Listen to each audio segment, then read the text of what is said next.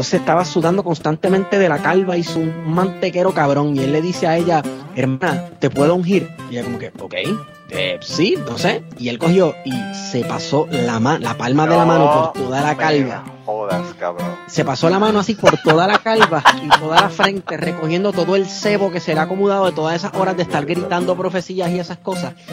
Y ¡pa! todo ese sudor y ese cebo y esa asquerosidad, así le hizo. Y así fue que la ungió. Bienvenidos al podcast cucubano número 273 y bienvenidos al 2021 que va a ser un año peor que el 2020, así que no se, no se vistan que no van cabrones, todavía se tienen que poner las mascarillas, no hay, no hay nada, todavía las vacunas no están para ustedes, todavía siguen poniéndose a la gente homeless en la calle para que no la, no la, no la repartan por ahí a todo el mundo. Eh, pero tengo, tengo doble, doble invitado esta semana. Yo creo que estos invitados ustedes los van a conocer por la voz. Eh, creo que se llaman Rubén y Agustín. Yo no sé realmente quiénes son ellos bien, pero quizás si escuchan la voz, díganle, díganle, yo soy Rubén y esta es mi voz. Dile y, Agustín para que, para que escuchen la voz a ver si saben quiénes son. Yo soy Rubén y esta es mi voz. Yo soy Agustín y esta es mi voz. Estos dos atorrantes eh, que yo tengo en el día de hoy ya empezaron a ver. Yo soy Rubén y acabo de hacer una, una línea bien estúpida ahora mismo con Manolo. Estos atorrantes ya están bebiendo cerveza, así que yo no sé lo que pueda pasar. Quédense, stand by. Eh, a rayo, ¿qué tú estás bebiendo? Whisky. Agustín está bebiendo whisky. La cosa puede que sea media hora en vez de una hora cuando la cosa se ponga mala. más adelante. podemos durar dos horas, pero seguro yo lo voy a pasar mejor. Mira, eh, yo, yo de, sus podcasts realmente yo no, yo no sé ni qué decir porque yo no sé por qué, cuál es la, manía de los podcasteros de hacer más de un jodido podcast, mano. Todo el mundo le da con hacer más, más de un podcast. Le, le, da una fiebre tan cabrón a la gente. Se ponen a hacer aterrizar, se ponen a hacer cucubano, se ponen a hacer de cachete, se ponen a hacer polifonía y, y, pues es como, como la gente que hace tatuaje, como la gente que hace tatuaje, que se hacen un tatuaje y terminan con el brazo completo, más o menos así. ¿Qué tú estás diciendo? ¿Qué tú estás diciendo, mano? ¿Tengo algún problema? Así, no, no, yo también tengo tatuajes, yo también tengo tatuajes. eh, tú, llevas, tú llevas ya cuatro. Ese es tu, ese es tu podcastography. Yo tengo cuatro, sí. Cuatro. Ok.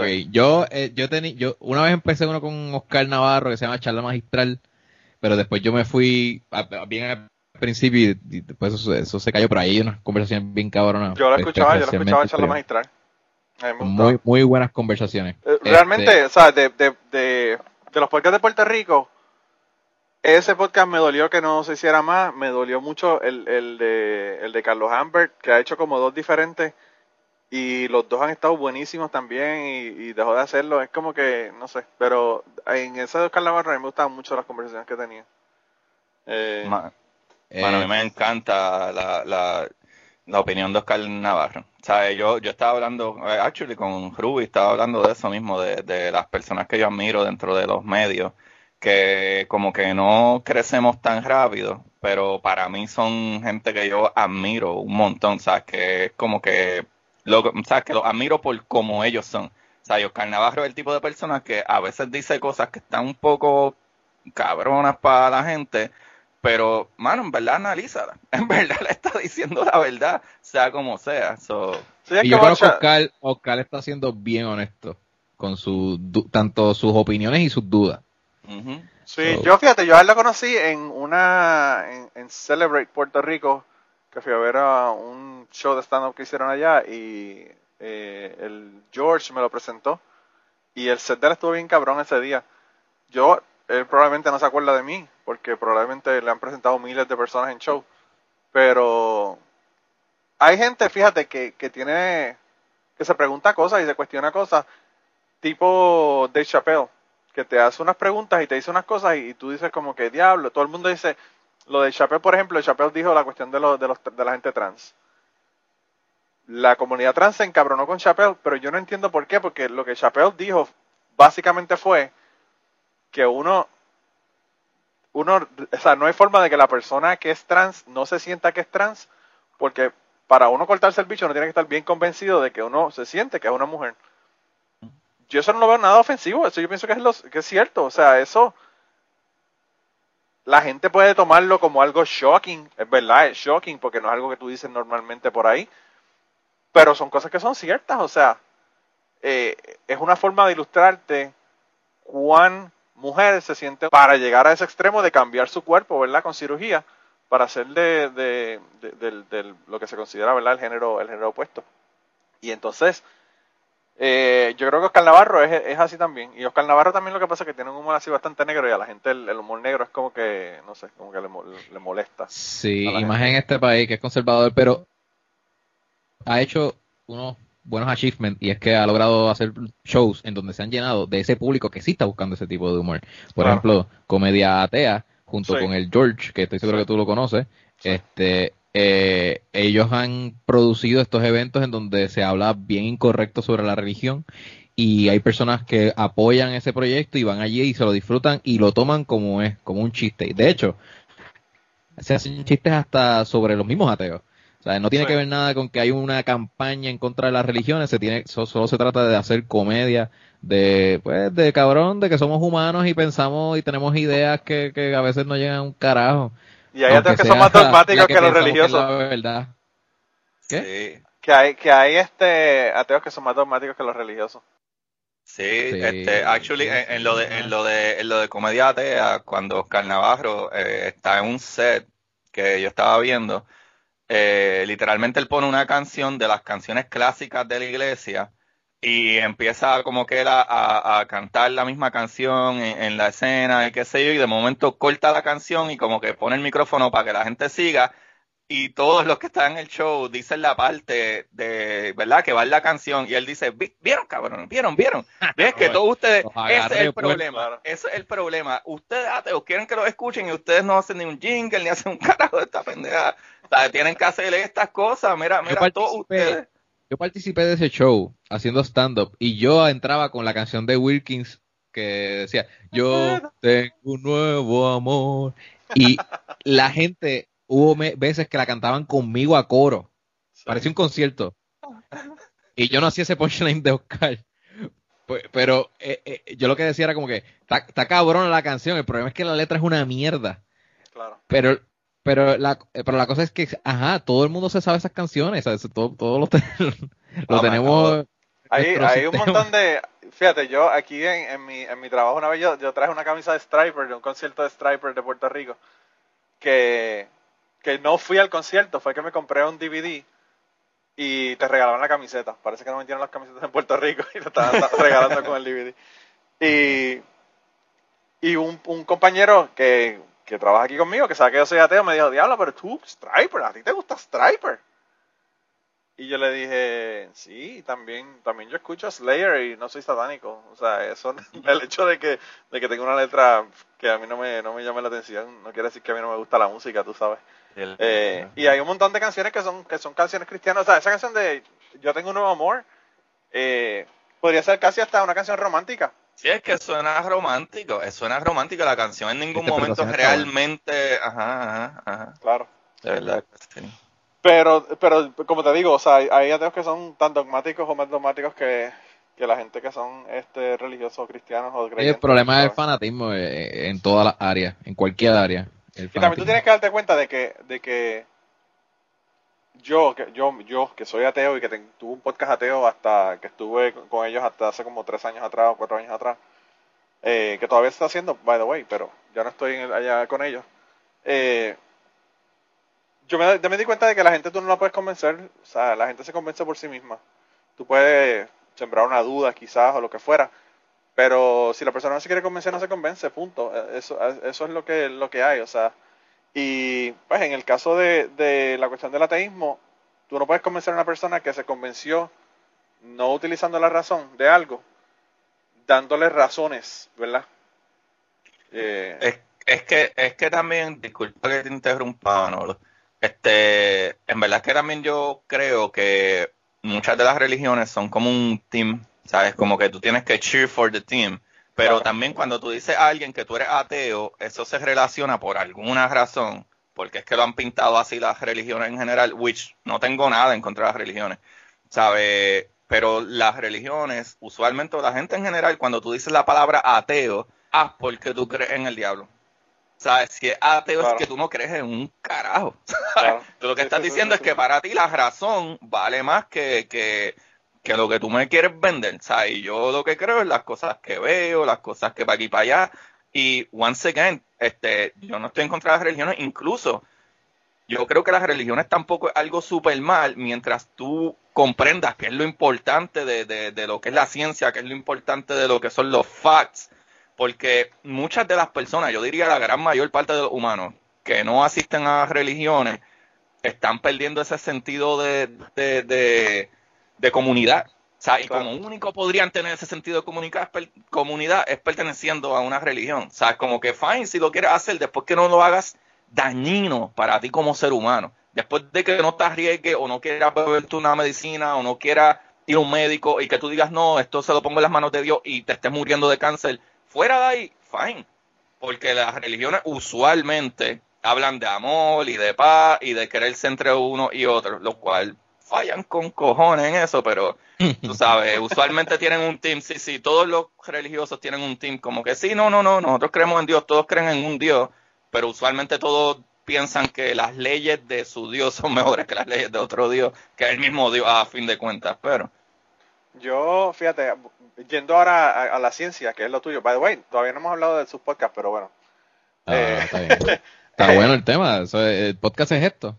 Ah, eh, yo, este, hablando, hablando de la ciencia, realmente tú sabes que los primates, los primates son gregarios. Y los partidos políticos, las religiones, los equipos de, deportes que tú sigues, todas esas cosas son parte de tu estar en ese grupo, ¿verdad? En ese grupo, en ese grupo gregario de que, es una cuestión que está en nuestra genética, básicamente, en nuestra evolución, ¿verdad? Enséñame qué es gregario, para aprender, porque no sé qué es gregario. ¿No sabes qué es gregario? Gregario es que son eh, grupales, que se que, grupales. le gusta pertenecer a grupos. Teams, que teams, a un team. Ah, sí. De ahí viene la palabra de segregado. Sí. Oh, Diablo, pero me acabas de volar la cabeza, anda pa'l carajo, cabrón. En verdad, en verdad no lo conocía por el gregario. Mira, aquí, aquí a veces. Ah, viste que hay que hacer preguntas, luego aquí a veces. No, no, no, está bien. aquí a veces nosotros hablamos de tipos que, que perdieron la vida con la tía, pero a veces aprendemos palabras nuevas y cosas también. Mm, aquí hay de todo. Hay que hacer preguntas, hay que hacer preguntas. Claro, hay que hacer preguntas, hay que hacer preguntas. pero sí, es eso, o sea, es, es, una cuestión de estar en un grupo y, y el único problema de eso es que ves a toda la gente que están en, fuera de ese grupo como el enemigo. Eh, y pues en, en los deportes, pues realmente se tiran mierdas y lo que fuera, pero tú siempre ves a dos o tres pendejos en el parking peleando porque ganó el equipo, perdió el equipo. O sea, es, eh, como... Se nota que, se nota que Manolo está en Estados Unidos, que ve estos tailgates de estos gordos ahí haciendo barbecue peleando porque son fanáticos de tal equipo. ¿Tú quieres que te diga algo? ¿Tú quieres que te diga algo? Estaba pensando, estaba pensando en, en, los, en los matches de fútbol, donde esa gente sí que se matan unos a otros en España o en Brasil. ese, es tu, ese es tu entretenimiento. No, yo no voy a ver UFC, voy a ver estos fanáticos. yo, eso, yo veo deporte para ver el desastre. Yo veo deporte, o sea, yo puedo ver carreras de carros para ver cuando chocan. Puedo ver eh, match de fútbol para ver cuando se saltan a las bofetadas. por eh, ti, yo sigo la página esa de, de El Final Feliz ¿Cómo es que se.? Eh, finales felices, sí, sí, sí. Finales felices que son ladrones que les sale mal en la jugada y terminan jodidos. Pues yo, yo, yo, ahora yo estoy feliz con esa, siguiendo esa página gracias a ti. por, por, tu morbo. Tú sabes que yo tuve que, tuve que dejarla, tuve que, no pude con ella, mano, me pareció demasiado fuerte la cosa, estaba demasiado cabrón esa página.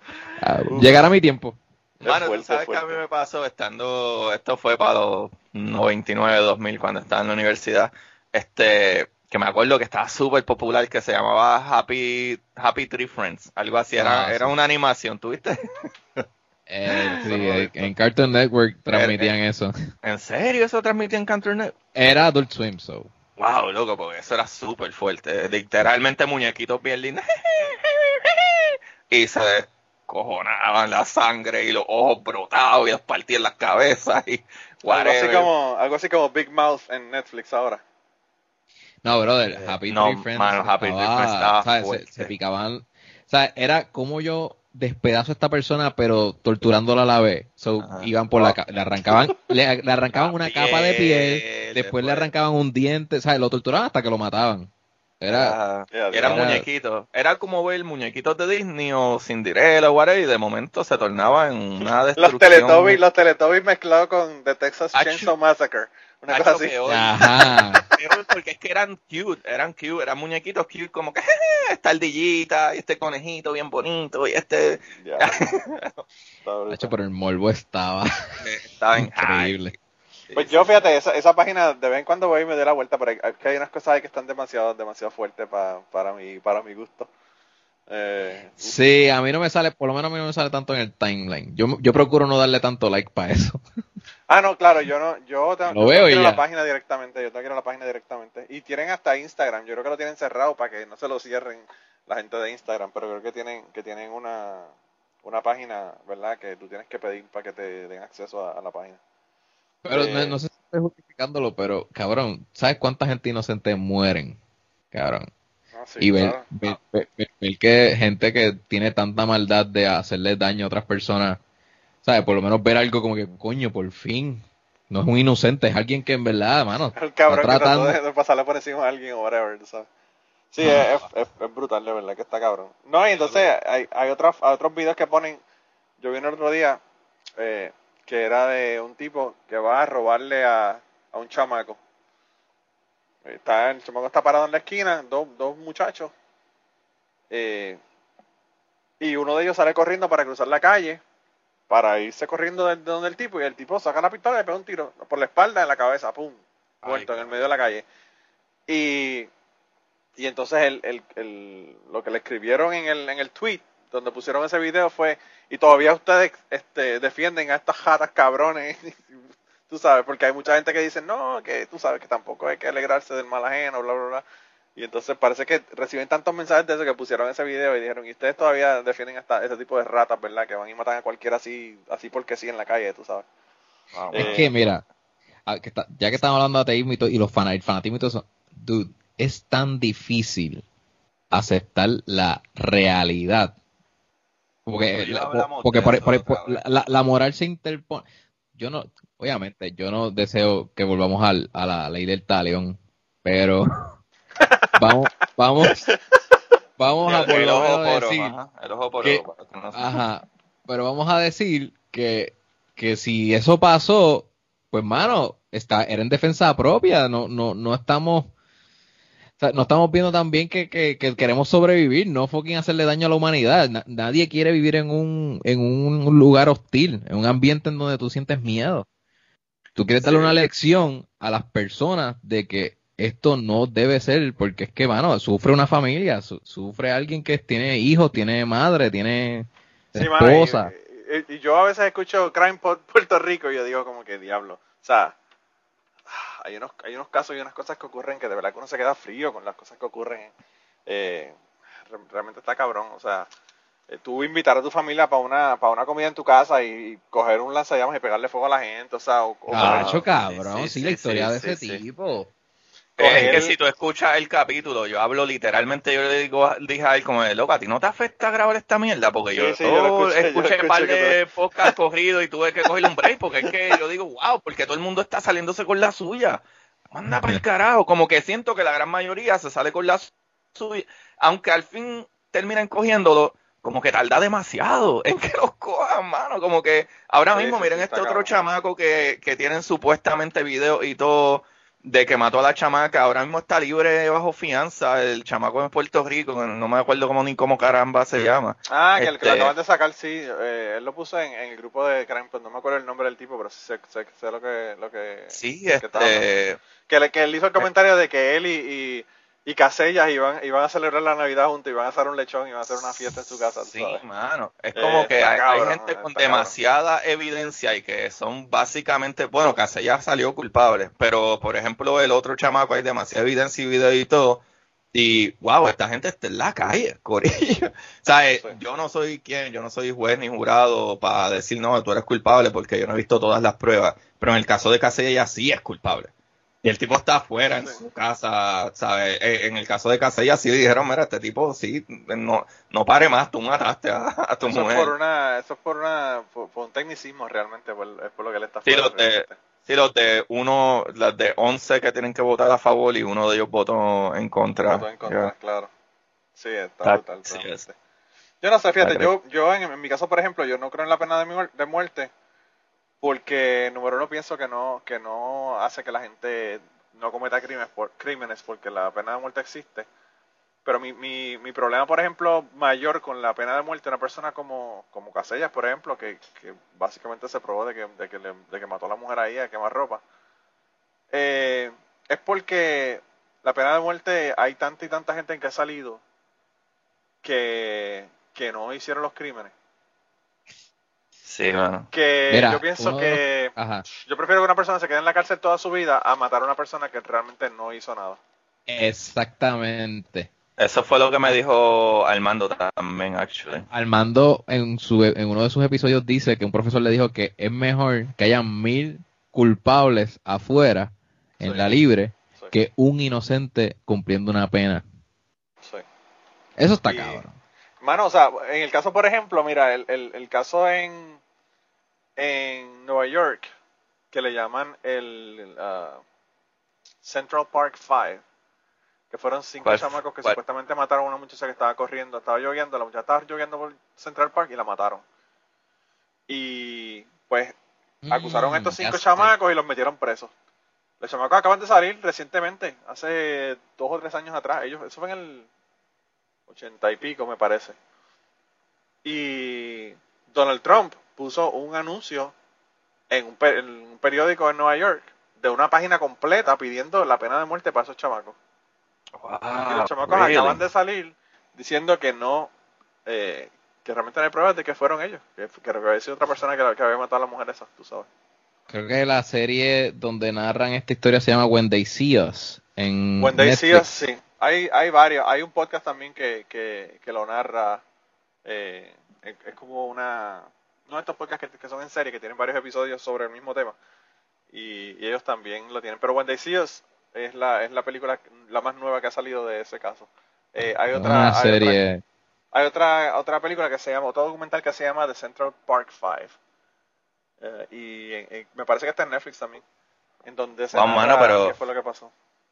Pero está cabrón, porque no es como que culparon a uno, o sea, metieron preso a cinco personas. O sea, eh, ¿cómo caramba tú metes preso a cinco personas? Bueno, y, que ellos estaban, estaban en un rampage, que ellos estaban por ahí eh, eh, eh, agrediendo gente, matando gente, violando gente, tú sabes.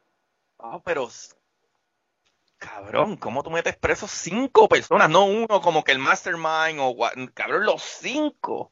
Yo vi, yo vi, esa, yo vi el primer episodio y lo más impactante para mí fue cuando el papá de uno de los nenes inocente, el papá le dice como, mira, no desafíes la autoridad, nosotros somos minorías y a nosotros no, esta gente nos joden, y si te dicen que si tú lo hiciste, di que tú lo hiciste, porque no queremos lío. Y el nene como que le, le cuestionó al papá, pero es que si yo, yo no lo hice, porque yo tengo que decir que sí. Y ahí se forma, imagino, después de otros episodios se, se, se desenlaza todo lo que pasa ahí, pero pero es el miedo del papá, que es negro, que, que tiene este, este, este, otro miedo de que a él también le caigan chinches y que el gobierno los persigue y todo eso. Como que hay una encrucijada ahí y que, que pues, pues es horrible porque es que si, el nene no hizo, pues no, tiene que ir para adelante, no puede hacer que estos cabrones lo metan presos porque les dé la gana. Hay, un montón de gente, hay un montón de gente en esa época en donde, que, que fueron presos sin, sin tener razón realmente esa era la, época del, del, del, Satanic Panic, ¿verdad? Eh, de que la gente decía que habían sectas que estaban secuestrando niños para hacer sacrificios a Satanás y toda la mierda.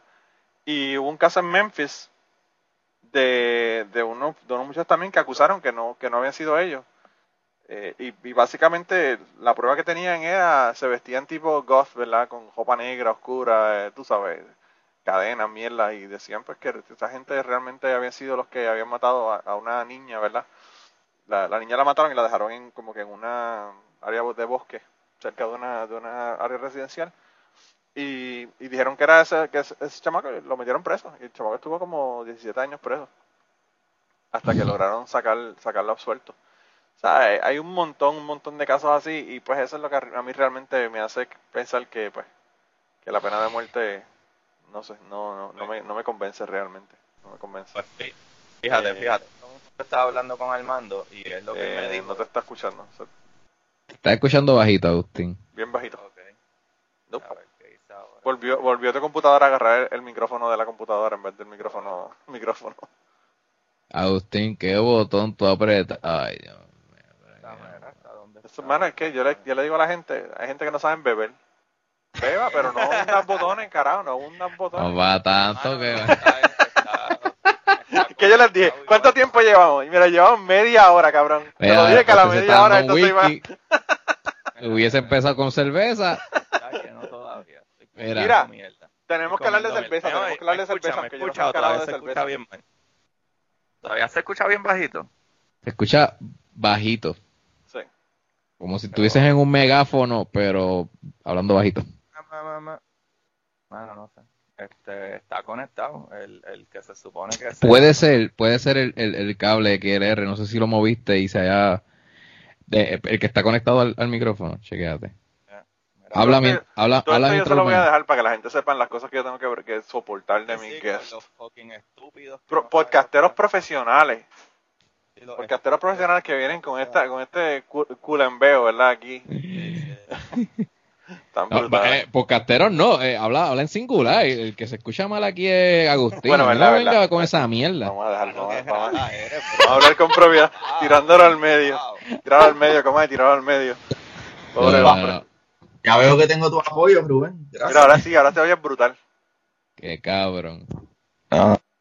Ahora te oyes brutal, ahora te oyes brutal, insúltalo, ahora insúltalo, ahora puedes insultarlo, pues se oye bien. Ahora, Agustín. Mira, volvió ah, daño. ¿Sabes qué? No soy ningún huele bicho, no te entendí. Sí. Sigue. este hombre sigue tocando el micrófono y lo sigue, y lo sigue descojonando. Ya, ya. Mira a ver si se oye mejor ahora. Se oye bien, se oye bien ahora. Traen, dale, dale, dale. Yo sigo entonces, pues no sé, se me jodió. Yo, tú sabes que yo le voy a dejar todo esto. Todo esto se lo voy a dejar. Ah, no, que más vale que lo deje, más vale que lo deje. Porque esta es de la que la gente se va a reír de la, del tipo que se cree inteligente y no sabe ver con una mierda. El científico, el científico, el científico. Sí, sí, no sabe ver con una mierda de con el jodido morón este.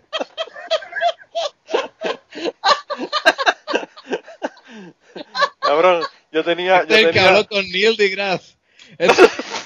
Sí, sí, qué futuro cabrón tenemos en este mundo. By the way, eso también lo tengo en el tintero de los temas que quiero hablar con ustedes. Pero anyway, este, Neil deGrasse, Neil deGrasse te, debió haber mandado un, micrófono de allá o algo para que, para que resolviera. Mira, este. Que tengo un cojón de micrófono. Ya había un chamaco, ya había un chamaco que, que yo estaba con ese chamaco, eh, yo cuando era más joven, mi madre me obligó a hacer todos los sacramentos de la iglesia católica, excepto, ¿verdad? Los, de, los que envuelven casarme o, o casarme con la iglesia. Y yo hice confirmación, hice primera comunión, bautismo, toda la pendeja, ¿verdad? Y cuando yo estaba en las casas de, de, confirmación, ah, tenían un podio. Y entonces eh, nosotros cogíamos en el podio, había un micrófono, y nosotros cogíamos, lo, teníamos Walkmans, y cogíamos y poníamos metal en el Walkman bien oh. alto y lo pegábamos al micrófono para que se oyera, en el salón completo, tú sabes, antes de que llegara la muchacha que nos daba las clases de, confirmación. Y entonces, pues ahí hay un micrófono y la primera vez que nosotros llegamos ahí, el micrófono lo prendimos, ¿verdad? Y, y un pana de nosotros estaba parado en el podio y dijo, ¡Ah! mira un micrófono. Y obviamente el micrófono agarró eso y lo, lo puso por todas las bocinas del salón, ¿verdad? Y yo creo que ese pobre muchacho no se suicidó porque Dios es grande, porque ese, ese muchacho nosotros con eso de, de mirar un micrófono, lo estuvimos jodiendo como por dos años corridos. Cada vez que lo veíamos decíamos, ¡Ah, mira un micrófono. y, el pobre chamaco, bendito, pobrecito, está cabrón. Eh, Los bullies. Sí, nos éramos eh. bien bullies, bien bullies en la escuela, bien fucking bullies. Eh, ¿Tú, llegaste a causar traumas en estos niños? Fíjate, yo no sé, yo no sé si alguno de ellos tuvo trauma, pero había, había un chamaco que, que cogía clases conmigo que se llamaba Nehemías. Con ese nombre ya tú sabes los religiosos que era su familia. Diablo. Bueno, y ese hombre, el papá, el papá daba clases. un abacuc. Ese, eso sí que ¡Eh, diablo! Pobrecito. Abacuc. Pobre, y le, y le decían abacuc. ¿O le, tenían, le tenían otro nombre? ¿No le tenían un sobrenombre? Es que era, era de grados menores, no, no sé cómo era en su círculo de amistades, pero en el patio, en la hora de recreo, yo, yo escuchaba cómo le llamaban y decía, anda, por carajo, ese niño se llama Cook. Ese niño tiene ya 63 años. 63 años, sí, ese niño, ese niño va a vivir 300 años. Este... se va a llevar una carroza de fuego. Y quizás eso era lo que ellos querían, que, que viviera, que tuviera una vida bastante longeva. No, pero el, el chamo que se enemía, hermano, de verdad que la gente abusaba de él, pero era un abuso, un bullying. Yo era bully, cabrón, pero yo tenía mis límites, ¿verdad? Mi, mi, Ajá, ajá. mi idea no era que la persona dices. se intentara suicidar, ¿verdad? Eh, y el pobre dices. muchacho de Yo verdad estoy que- a punto uf. de suicidarme por lo que tú me estás vaciando en mi micrófono. Mira, cabrón. Y el, y, el papá, el papá daba clases en la escuela, era una escuela intermedia, y el papá le decía Mr. Pingüino, porque se parecía al pingüino de, de Batman. Y entonces eh, a Mr. Pingüino, el papá del pobre muchacho, lo metieron en un, eh, había un, como que un closet con, con dos puertas, con, con llave, como si fuera un armario, y metieron a ese cabrón ahí. Y lo encerraron y lo dejaron y lo encontró la conserje como a las cuatro y media de la tarde, cabrón. Ay, Dios. Ah. Y ese es el maestro, ese es el maestro, papá del nene. Imagínate la- el abuso que le tenían al hijo, que era de la misma edad de nosotros. Una cosa Pero ven fuera, acá, vean. fuera de liga. Eh, eh, va- vamos a hablar de eso. ¿Ustedes creen que el buleo hasta cierto límite es saludable? Ya este me va a meter en problemas. Oye, que estamos en el tema. Ya que estamos en el tema. Yo pienso, yo, yo, no yo, digas yo pienso que la vida en general es un buleo. Eh, y no te hablo de la escuela, te hablo de cuando uno está en el trabajo, con los jefes, con los compañeros de trabajo. Y yo pienso que quizás los niños de ahora, eso no va a ser su realidad en el futuro, ¿verdad? Porque quizás el buleo no existe en el futuro porque se ha hecho, se ha demonizado tanto el buleo que eso puede que no exista.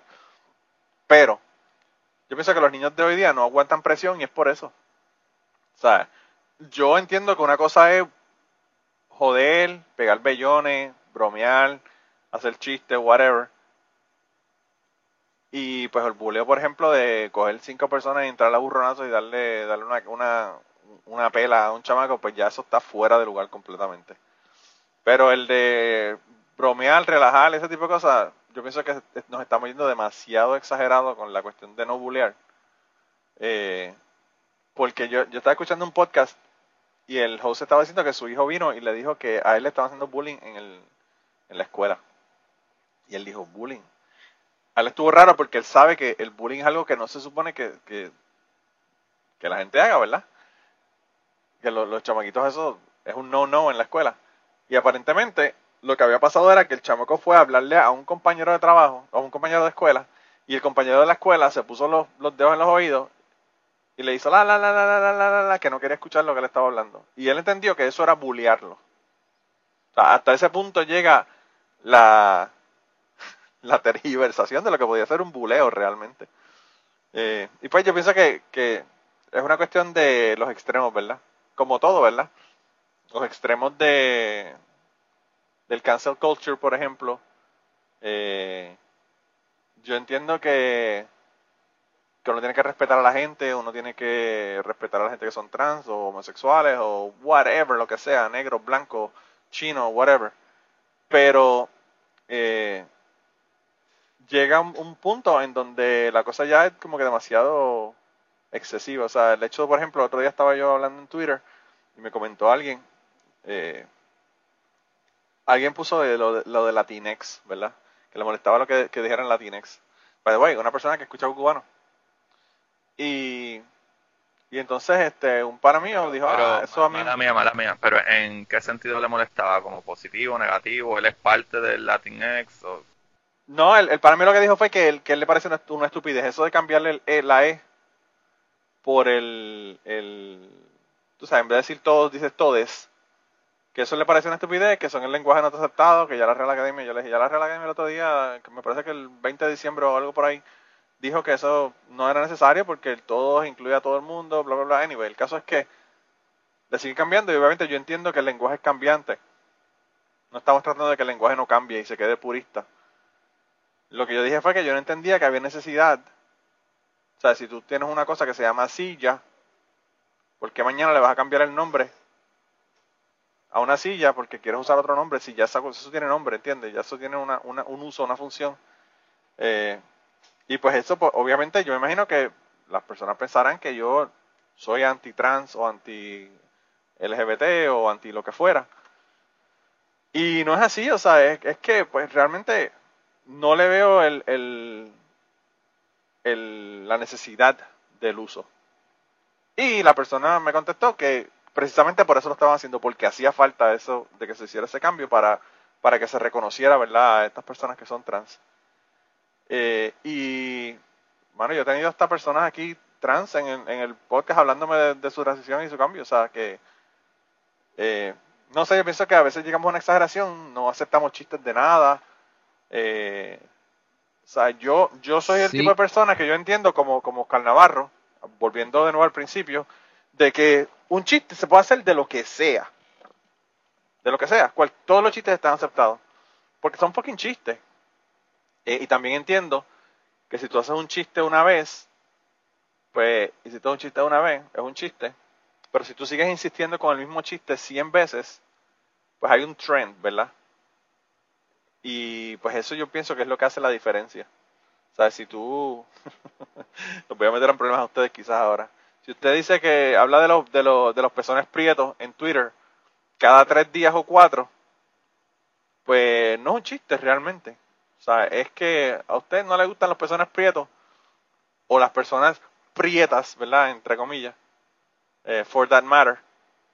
Y pues eso realmente es racismo, tú sabes porque pues hay una diferencia entre lo que es un chiste y lo que es un lo que es una algo que es ofensivo realmente es como el uso de las palabras o sea tú puedes decir the n word la puedes usar o la puedes decir para insultar a una persona o para ofenderlo Sí, yo hablo eh, eh, con relación a los chistes y la comedia oscura en Birra Lounge hemos hablado de que el chiste uh, primera mención del podcast tiene que ¿ah?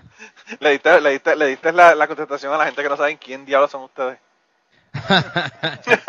nada, Rubén Amé, podcast de Birra Lounge y, Rubén Amé en YouTube y Agustín de Curiosidad Científica. Eh, el chiste debe tener una ironía y ahí, y, ahí, y ahí viene el juego de la palabra. Pero esa, esa ironía tiene que estar dicha, tiene que, tiene que estar escrita o, o dicha. Simplemente es una línea que está literalmente ahí puesta y no le estás dando al, al, receptor la intención detrás de, la ironía, claro. pues no es un chiste. Porque la ironía es la que te va a dar ese, ese break de, de, risa. Claro. Eso, eso es lo que yo pienso al respecto con, la, con, con un chiste, de un buen chiste de, de comedia oscura. Yo pienso que el asunto es que, eh, como te digo, el, el, propósito del chiste o el propósito del comentario es lo que, lo que es realmente importante. eh, a nosotros una vez en, en, en el podcast Aterrizar estábamos hablando de alguien que le había dicho maricón a alguien, ¿verdad? Y entonces, este, una de las personas que está en el podcast dijo, ah, lo que pasa es que pues, a esa persona no le gustan los maricones. Utilizándolo irónicamente de que esa palabra la están usando para insultar, ¿verdad? Y de hecho nos mandaron un montón de mensajes diciéndonos que esa palabra, que eso no se usa, que eso es ofensivo. Y nosotros como que, puñeta, ese es el punto que estamos tratando de llevar. Ah, de que es un asunto ofensivo, tú decirle a una persona maricón. Eh, y entonces, pues, eh, la persona está tan presta a ofenderse o a molestarse por algo que uno dice, que no se da cuenta de cuál es el propósito de por qué se está diciendo la cosa que se está diciendo, ¿verdad? Cuando Obama, por ejemplo, en el, en el podcast de WTF, utilizó la palabra, el, N-word, la palabra dicha, no diciendo N-word, sino diciendo la palabra, todo el mundo se ofendió. Todo el mundo se ofendió. Oh, y yo como que, cabrón, ni un negro puede decir esa jodida palabra. O sea, ¿qué estamos hablando? y Obama estaba precisamente hablando de eso, de que la palabra en sí no es el problema, es la historia que hay detrás de, de, de, de ha perjudicado a la comunidad. Y aún así no lo, no lo entendieron, no lo entendieron. Es, de verdad que no sé, yo pienso que, como te digo, yo pienso que en la comunidad todo, todo está permitido y, y es bien fácil tú, mano, o sea, a mí me encanta Joey Díaz, a mí me encanta Lisa Lampenelli, a mí me encanta, Lisa Lampenelli ya no está haciendo comedia, ¿verdad? Pero bueno, me gustaba muchísimo ella. Me gusta Andrew Dice Clay, me gusta Sam Kinison, me gusta toda esa gente y, y mano, más ofensivo que esos cabrones no, no se puede ser. Eh, pero pues son chistes y yo entiendo que hay gente que le encanta Jeff Dunham con los puppets, ¿verdad? Pues mira, mano, vete a ver a Jeff Dunham o vete a ver a, o vete a ver a Brian Regan, que me encanta Brian Regan, pero ese cabrón no te dice ni una mala palabra. Ese, cabrón es todo súper. Tú vas a llevar a, tu nena de, 8 años a ver a Brian Regan porque sabes que no va a haber nada ofensivo. Jim Gaffigan también. Jim Gaffigan también. Sí, y entonces pues ese tipo, Jim Gaffigan últimamente está tan hastiado de Trump que yo creo que el hombre como que se, se ha salido de su, de su character, ¿verdad? De su, de su food character. sí, sí, sí. No he visto los últimos, no he visto los últimos, pero... Chacho, vete a Twitter y chequeate el Twitter del para que tú veas. Está, está como Richard Marx. Está tirando, tirando de la baqueta. Pero es, oh, como, es como un, un, comediante que a mí me gusta un montón también, que es Mark Norman, y él tiene un chiste que está bastante buenísimo, que pues lo voy a spoilear aquí, pero él dice como que él va con un pana a esta tienda y él dice como que en verdad él de vez en cuando le gusta robar y como que cogió un chocolate, se metió al bolsillo y se fue. Y como que salen afuera y él dice como que, ah, el amigo de él le dice como que, ah, ese es white privilege. Y él dice, ¿por qué white privilege? Yo me acabo de robar un, un, chocolate, esto lo que es, robo, no white privilege. Le dice, no, no, no, es white privilege. Y le dice, no, no, no, esto es que yo soy muy buen ladrón. Y el amigo le dice, no, no, no, porque a mí es que el de, el de seguridad, a mí es el que me persiguió todo el tiempo. Él dice, sí, por eso te traje. ¿Sabes? Para que te persiguiera a ti. Es que soy un buen ladrón, porque supe truquearme esta pendeja y en verdad un poco delicado, pero loco, es súper cómico, ¿sabes? En verdad le está tocando el tema de que, mano, obviamente, este, los prietos los tienen marginados y obviamente le está tocando de una manera como que no, no, no, esto no es white privilege, pero en verdad él utilizó a su pana, que es prieto, para robarse el chocolate. y es bien delicado esa, esa línea, pero un chiste, carajo, un chiste. Claro, claro, claro. Sí, yo, yo cuando daba clases de buceo en Puerto Rico, una de las cosas que le decía a la gente es que la gente, todo el mundo le preocupaban los tiburones. Todas las mujeres le preocupaban los tiburones en la menstruación. By the way, los tiburones en la menstruación no le importa un carajo porque esa sangre no es como la sangre que sale de las venas de la gente, ¿verdad? Así que... Sí, pero debo de explicar otra cosa. Ahora que tienes un fucking morón aquí que sabe un poquito de ciencia. Igual, igual que las palabras y el sonido tienen que viajar por un medio, que en el medio es el aire, de la misma manera, de la misma manera, en el agua, el agua es el medio donde van a viajar whatever otros líquidos que existen.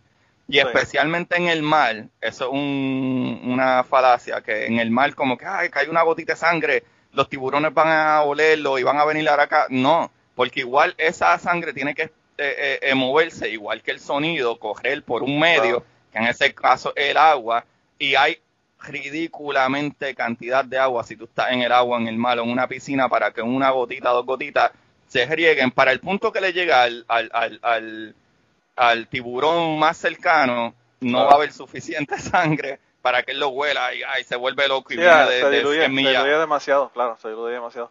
Pero lo que, lo que yo le decía a la gente era que como le preocupaba la cuestión de, los, de, los, de los tiburones, yo le decía, los, mis estudiantes, yo le decía, ustedes pueden usar lo que ustedes quieran de equipo de buceo, pero en mi clase yo no quiero ver a nadie con guantes y no quiero ver a nadie con cuchillos de buceo.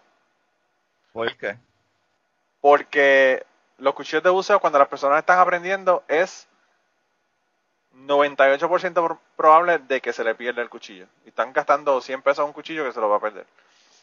Y lo de los guantes es porque cuando tú no cuando tú tienes guantes, tú tocas todo, cabrón. Todo, porque como tienes guantes, si no tienes guantes, tú no sabes que es un coral de fuego, por lo tanto no te vas a poner a joder corales y a matar cosas porque las estás tocando. O sea, que era una cuestión de, enseñar a la gente, no se toca, nada. Pero anyway, el caso es que yo lo que le decía a la gente era que sí, que, que la ventaja era que cuando ustedes estén buceando por su cuenta, si tienen un cuchillo, el cuchillo es una herramienta, no es un arma cuando tú estás buceando, ¿verdad? Y entonces yo le decía que, excepto si ve un tiburón, que si ve un tiburón, entonces ustedes lo que hacen es que apuñalean a su compañero y no tienen que nadar más rápido que el tiburón, sino que nadan más rápido que el compañero y ya con eso tienen, ¿verdad?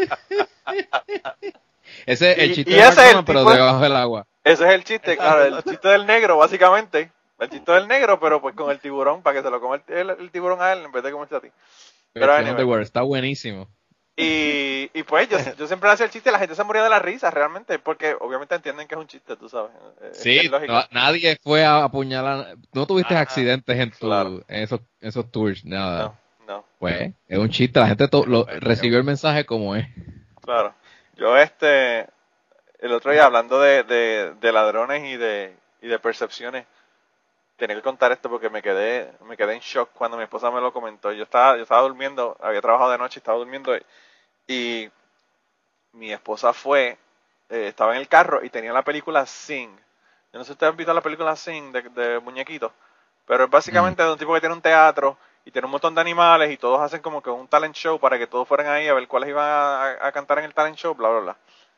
Hay un muchacho, uno de los, de los personajes, un gorila, que su papá tiene una banda de robabancos, ¿verdad? Y entonces, eh, el nene mío de 5 años, acaba de cumplir 5 años en octubre, le preguntó a mi esposa que si solamente la gente negra robaba. Oh my God. Wow. Y mi esposa le dice, no, hay gente blanca que roba, hay gente negra que roba, hay gente que son asiáticos que roban, puede robar cualquiera. Y entonces él le dice a mi esposa, no, porque lo que pasa es que como en la película Sing, el papá del nene es un gorila y roba, y los gorilas son negros. Pues yo pensé que solamente los negros robaban. Y miren qué asociación está haciendo un niño de 5 fucking años. Ah. Que yo he visto la película con él miles de veces. Y jamás he hecho el 2 más 2 es 4 que él hizo en su cabeza. Ah. Y yo, cuando mi esposa me lo dijo, yo me quedé frío. Porque yo digo, mano, o sea, ¿por qué fucking el gorila es el que roba? Y no el ratón o whatever, la, la, la cerdita, o whatever, lo que sea. chita o alguien que tenga un test blanco. Claro. Y yo como que, what the fuck, yo no voy ni creerlo, de verdad. Bueno, también hay que ver por qué el gorila está robando. Pero bueno, no los defienda, no los defienda. Son unos cabrones. Y sabes que está oprimido por el sistema capitalista en el que vivimos. Y como este cabrón, mira, este cabrón es blanquito, este cabrón es blanquito, no es como yo que tengo una jodida cara de árabe, cabrón. Claro, claro, para Rubén no, pero hay que ver, claro, justifícalo, cabrón, justifícalo. yo soy colorado, yo no este soy ni negro ni blanco, yo estoy, yo este estoy en otra... Sí, sí, tú, eres, tú eres vikingo, peor Irish, todavía. Irish. Que tú llegas a violar. Cabrón, a mí los policías ni me miran. ¿Por qué, por qué tú crees? ¿por qué Como tú que, crees ¿qué que este tipo... es eso? No, vamos a arrestar a otro. ¿Por qué tú crees que este tipo tiene un podcast de cerveza? Porque Irish, cabrón, pues son todos unos alcohólicos, mano. De eso, eso viene la genética. Mira, mira, Tenemos si que despejarnos ahí, como que, ay, soy colorado. No, no, pero mira si está cabrón que si yo hubiese enviado el email, Neil no hubiese contestado, pero como él lo envió, aunque no hubiesen visto la cara, a él le dijeron que sí. Ah, viene Agustín a llorar, la víctima. Mira, ya que trajiste, ya que trajiste el tema, ¿cómo carajo ustedes consiguieron a fucking Neil deGrasse Tyson para hablar con él? Yo creo que Rubén tiene que explicar eso. Rubén es el duro en eso. Bueno, eh, el, el, cuento largo, corto es, yo soy fan de Neo, eh, desde 2015 lo sigo. Sí. No todos los posts en Facebook él los hace. Los hace su relacionista o la que está encargada de, de sus redes. Y ella se da crédito como que ese post no lo hizo él, lo hizo ella. Y se taguea, taguea su cuenta de Facebook. Entonces, ahí yo dije, bueno, si en algún momento yo quisiera saber algo de Neil, él no me va a contestar, pero la persona que está cerca de él sí. Claro. Así que en el 2015 había intentado, me comuniqué con ella por una, porque quería saber una información de dónde él se presentaba, porque no había, no sabía el schedule de sus presentaciones de debates y conferencias. Sí. Este, so, logré el contacto y me, me respondí todo eso y dije, wow, qué fácil fue eso. Entonces, eh, en el, pues, hace una, hace seis meses, por ahí, vi una entrevista que él hizo con su mamá, me conecté mucho con ella porque es puertorriqueña. La mamá de Neil deGrasse es puertorriqueña. Sí, yo lo sabía, eso lo sabía yo. Yo, yo me enteré en ese momento y ahí fue que yo dije, wow, mano, Neil deGrasse está más, más cerca de acá de lo que yo pensaría. Y cuando ocurre lo de radiotelescopio, eh, hacía tiempo que yo quería conversar con él. Yo, dude, yo estaba con unos panas, este cuento no es, ya, ya no está corto, está largo. Eh, yo estaba con unos panas en el 2015 cuando yo descubrí Cosmos. Fumando pasto y diciendo que íbamos a, entrevistar a Neil deGrasse Tyson. Así de, así, o sea, así de, de, de, entusiasmado estábamos con el resultado de, la serie de Cosmos. Y para mí, es life changing para mí. Yo vengo de una familia eh, cristiana que es bien conservadora y la cosa es que, que, una vez yo me desligo de esas creencias, yo estaba buscando como el diablo, ¿qué carajo es esto? ¿Dónde estamos? Yo, te, yo necesitaba perspectiva porque para mí Dios era la verdad. De momento, la, por lo menos la astronomía y la ciencia me dieron un hint de que mira, mira, mira, Chile todo esto es bastante, ¿sabes? Esto, tú, tú, eres, tú no eres nadie como para que te estés preocupando tanto. Y cuando yo vi Cosmos, eso fue life changing. So, por eso me entusiasmé en, querer saber más sobre Neo. Y, y, y, las razones por las que quiero saber más de Neo eran más de, de, perspectiva de, vida, de, de, más que este, de, más ideológica que de la ciencia, pero a la vez eres, eres tan buen comunicador que te puede enseñar sobre la ciencia. So, ahí me juqué y entendí muchas cosas más. Por eso estoy explicando ahora la, motivación de por qué mi interés en, conocerlo. So, cuando sucede el colapso del radiotelescopio, hace un mes casi ya, a principios de diciembre, y dije, wow, mano, yo quisiera saber la opinión de Neil deGrasse, porque esto es un instrumento tan importante en la astronomía, no tan solo para Puerto Rico, pero para el mundo. Sí, para el mundo, hay gente de todo el mundo. Y, y, y dije, déjame intentar con, con, la relacionista de, de redes, porque ella de seguro es la que me va a dar ese acceso. Y le escribí a la media hora, ella me dijo, envíame un email, yo se lo paso a Neo. Wow. Y cuando se lo envié, rápido esa noche, pensé en Agustín, porque yo dije, yo tengo un podcast de cerveza, pero yo no sé cuán en serio me va a tomar Neo si yo le envío una propuesta con un podcast de cerveza. So, y, y aparte, no estoy tan duro en la ciencia. Agustín está bien duro en la ciencia, so él puede ser la excelente dupla para tener esta conversación. Y yo ese día cuando preliminarmente me estaban confirmando, porque no era oficial, yo le digo a Agustín por, por voice message, I think I might have an offer you can't refuse. es verdad, es verdad, bien cabrón.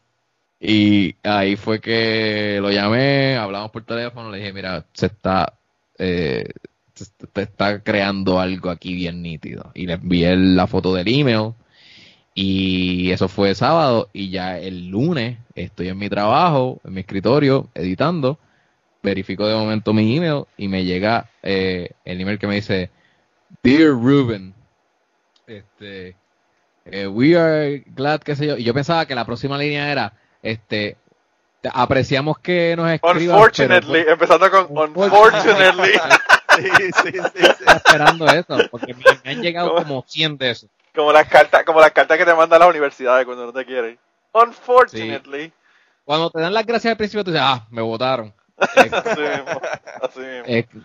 pues, pues, pues esta vez pues resultó que me decía, Neil will be happy to do your podcast. Wow y tengo en hold este una hora para ti el jueves a tal hora, así que eh, me, avisa si en tu calendario it fits in y Ay, bendito.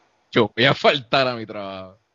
Y, y ahí fue que le envié el, el, screenshot a Agustín de que esto estaba pasando. Y yo temblé, dude, yo temblé, me, se me, la, la, vista se me nubló, así como está tu background ahora mismo, desenfocada, así mismo se me...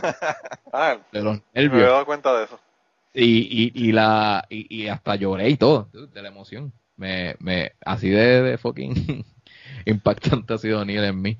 Entonces, de ahí. Yo hubiese, yo hubiese, yo hubiese reaccionado de la misma manera. De verdad que para mí Neil también, o sea, Neil yo pienso que, como yo te comenté, me parece que en el, en el, en el eh, Telegram de CrimePod, Neil es mi Carl Sagan. Hay una generación antes que yo que, para ellos Cosmos y Carl Sagan era the thing. Y para mí Neil deGrasse Tyson es ese, ese, ese Carl Sagan de mi generación. Y hay una un poquito antes de Neil que fue eh, eh, Bill Nye the Science Guy, que también tuvo un programa bien, bien importante sobre ciencia, que mucha gente... Bueno, yo fui a ver a, Bill Nye the Science Guy en la universidad donde yo estudié aquí, un día antes de que él hiciera el debate que hizo con el tipo que hizo el arca en Kentucky. Y yo quisiera que tú hubieses visto cómo estaban esos chamaquitos con Bill Nye the Science Guy era como que, mano, como si fuera un fucking rockstar que llegó allí, tú sabes. Eh, y yo me imagino que con Neil tiene que ser igual cuando él va y hace hay, un, y todo eso. Hay un video que se fue viral en Twitter, eso lo pueden buscar, que hay unas chamaquitas que están tirándose unos selfies en el ascensor y se están mirándose en el espejo y, y de momento entra, están jodiendo y así. Están como que haciendo un bailecito y una bailecito exótico y entra al ascensor Bill Nye. Y ellas, ellas, de, de, lo que, de la jodeína que tenían, se les bajó el moco como que, ¡Ah! ¡anda! Y Bill Nye entra, está así como que paradito normal, así como que. De lo más serio, él llega así como de lo más serio. Sí, do, your thing, do your thing. Exacto, pero a él le entrevistan después por eso y él dice como, no, no, no, eso fue un momento súper feliz para mí, claro, porque las chamacas estaban haciendo como que bailar, bordoteando y meneando el culo y eso en el ascensor y como que grabándose. Y, y a él lo entrevistan después en un show y él lo dice como que, no, no, no, no, eso fue un momento súper feliz, que bueno que las muchachas la estaban pasando bien. Eso estuvo súper cabrón. El tipo, el tipo, Bill Nye, fíjate, hay gente que tiene una, una, una magia de comunicar ¿verdad? la ciencia de una manera que a la oh, gente le interesa. Eh, y es bien difícil, eh, yo sé que es bien difícil eh, uno poder comunicar ciencia y que, y que la gente le llame la atención, ¿verdad? hay, hay, es una uh. cuestión de personalidad, realmente. Es una cuestión de personalidad. Yo, yo seguía el podcast de mi querido amigo Luis Villanueva que Luis Villanueva eh, hace, hace conmigo todavía el podcast de cachete de vez en cuando cuando hay alguna crisis política de Puerto Rico. Y él tenía el podcast de biología boricua. Y ahí me encanta porque soy científico y soy biólogo. Pero yo entendía que su podcast era para científicos. En el podcast tuyo, Agustín, es un podcast que, que no es específicamente para científicos porque eh, tiene un appeal para todo el mundo. No tiene, o sea, un podcast que, a pesar de que un podcast no es de jodera como el mío, es un podcast serio, pero es un podcast donde cualquier persona puede entenderlo. A veces en el podcast de Luis Villanueva, por ejemplo, las personas se pueden hablar de cosas bien específicas de su trabajo como químico, científico, lo que fuera.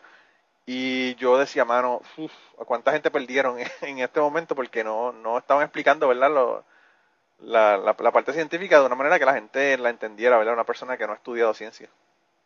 Eh, y eso, es bien difícil, bien difícil de hacer. Fíjate, yo trato de usar un, montón de...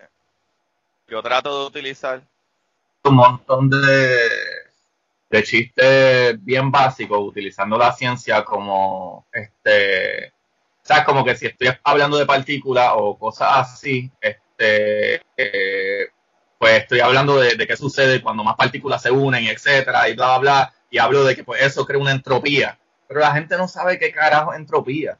Pero entropía es sencillamente un desorden. Eso es lo que es entropía. Pero la palabra suena bien fina. O si tú lees un paper o algo, suena como, ah, entropía, ¿de qué carajo tú hablas? Pero en mi podcast yo hago eso y trato de hacer chistes bien mongos, que tengo comentarios de gente que me dice, cabrón, me encanta tu podcast, no dejes de hacer los chistes mongos, porque en verdad son chistes bien mongos, pero eso es lo que les da el click en, a la gente como que, ah, wow, esto está súper cool.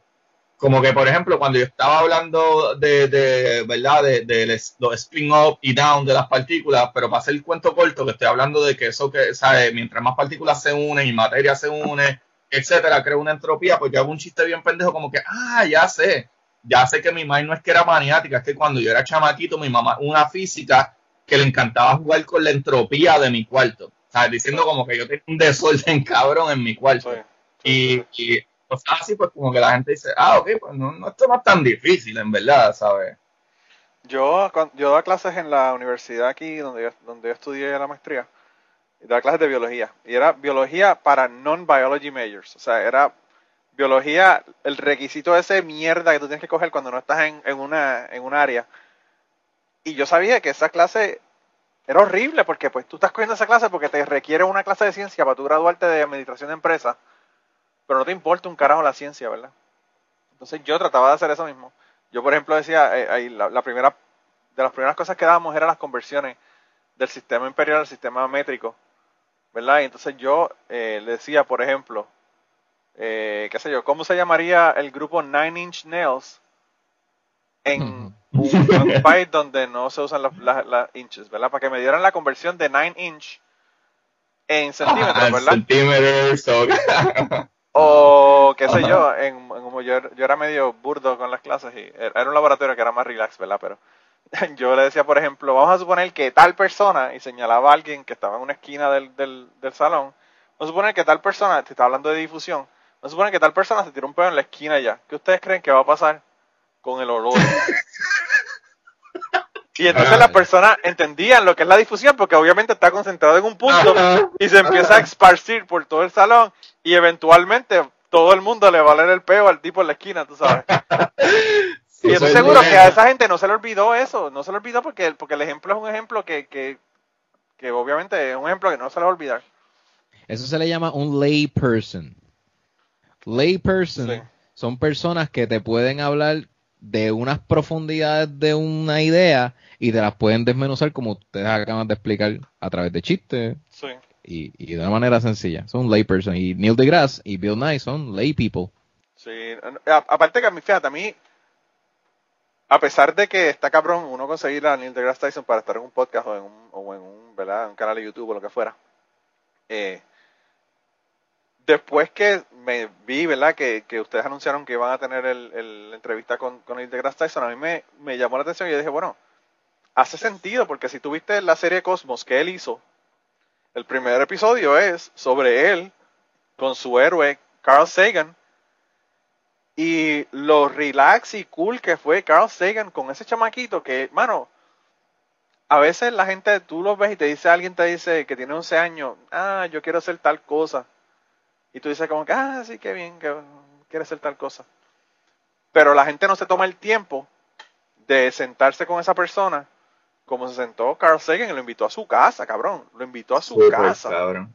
Super cabrón. para que él fuera y lo conociera y toda la cosa.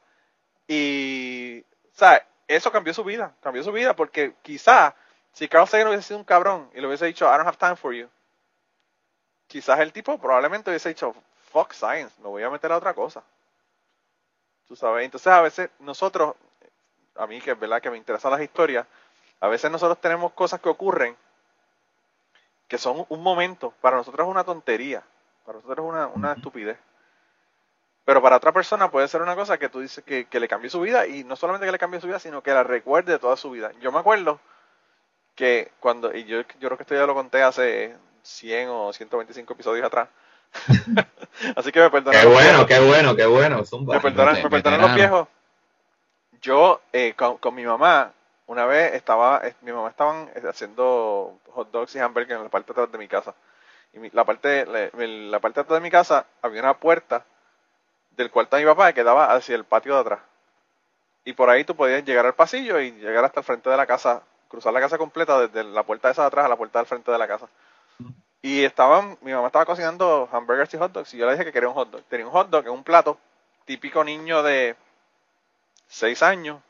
Mi mamá me puso un hot dog en mi plato y yo empecé a caminar para irme al, comedor a, a comerme ese hot dog, ¿verdad? Y a mitad de pasillo se me cayó el hot dog al piso.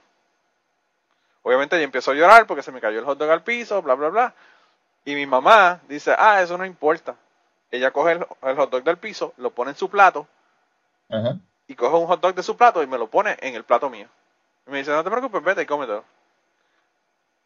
Yo que soy padre ahora, digo, ah, esa mierda, o sea, eso, cuántas cosas yo me he comido que se han caído al piso, eso, es una tontería. Pero eso, que fue una, una cosa que probablemente mi mamá hizo sin pensar y sin, sin darle importancia, realmente me hizo pensar en ese momento lo mucho que mi mamá me quería, que se comió un hot dog sucio del piso para darme un hot dog de su plato limpio, ¿verdad? Y pues a veces nosotros tenemos unas experiencias, una, unos choques, ¿verdad? De, con personas, con situaciones, con trabajos, con lo que fuera, que a veces nosotros, para nosotros nos parece ser una, una cosa que es insignificante, pero uno no sabe qué impacto va a tener eso en, otra persona. Así que yo pienso que es bien importante estar consciente de eso cuando nosotros estamos interaccionando con otra gente, porque uno no sabe, ¿verdad?, cómo eso puede cambiar la vida de la persona o puede significar algo para, para esa persona. Y, y, y Neil deGrasse siempre fue bien empático y, o sea, nosotros no tenemos los números que él está acostumbrado a tener. Nosotros, ya, mi, mi YouTube no tenía un carajo los números de Agustín tampoco, pero Neil deGrasse dijo, vamos a hablar de ciencia, vamos a hablar de un evento bien grande. Ellos son los que quieren hacerlo. Pues voy a decir que sí. Y, probablemente, probablemente nadie más lo, lo, llamó para hablar de eso. Se cayó el telescopio, Sí, porque lo ven, lo, ven, muy lejos. Lo ven como que ni, ni ¿verdad? Fíjate, eso, eso, eso, es lo que yo creo. Eso es lo que yo creo. Perdón, Rubén, que te interrumpí. pero eso, es, lo que yo creo. Como que yo tenía casi 8000 play. Este, y enviamos muy mis credenciales y qué sé yo. Eh, y etcétera. Este yo creo que le enviamos hasta el libro, mi libro, qué sé yo, como que par de cosas enviamos y eso es lo que yo estaba hablando con Rubén, yo, yo estaba pensando como que, cabrón, en verdad tiene que ser que él, aunque sea por algo de roots de Puerto Rico o simple y sencillamente que es un, un big deal super cabrón y nadie le había hecho el approach y él estaba loco por hablar. Incluso al principio del podcast, él dice como que no, no, no, no, no, yo estoy aquí para hablar de que, es un tema importante, tenemos que hablar de esto, tú hablas de ciencia, ustedes quieren hablar de ciencia, este, y yo estoy disponible para meterle mano a esto. O sea, yo pienso que es que a él le jodí un poco que en Estados Unidos completo nadie había hablado de esta mierda. Y pienso que él dijo que sí a dos chamacos que, cabrón, nosotros nos preparamos súper hijo de puta. No, me imagino, Me imagino, bueno, nosotros estuvimos días, días de preproducción, de que horas largas. Este, cuando Rubén me lo dijo, que es medio funny la, historia, él me llamó y nosotros estábamos eh, tomando este, un viernes como a las 10 de la noche, 10 y media. Rubén me llamó bien tarde. O sea que para Rubén eran como a las 11 y pico, porque acá es más temprano. Y yo dije, seguro que vamos allá, ¿qué puede pasar? Que nos digan que no. Como quiera, yo me quedé con eso sin ninguna confirmación en lo absoluto. Yo me quedé con eso, pero como buen nerd, yo empecé a hacer preguntas, a escribir preguntas que yo le haría. Como el domingo, yo creo que yo le, no estoy seguro que, que Rubén me corrobore, bueno, no me acuerdo, pero yo sé que uno o dos días después yo le envío unas preguntas a Rubén, como era, yo le preguntaría estas cosas, o por lo menos por ahí vamos. Pero no fue el mismo sábado, el sábado. Oh, pues exacto, mira para allá, el mismo sábado, porque. Cuando, cuando eso fue cuando la, la, la, relacionista me dijo: Mira, se lo pasé a Neo. Ah, exacto, exacto, exacto, exacto. Que nosotros no teníamos nada de confirmación. No, pero estábamos preparándonos. Pero yo como buen yo empecé a hacer preguntas por y para abajo de lo que yo sé y toda la pendeja.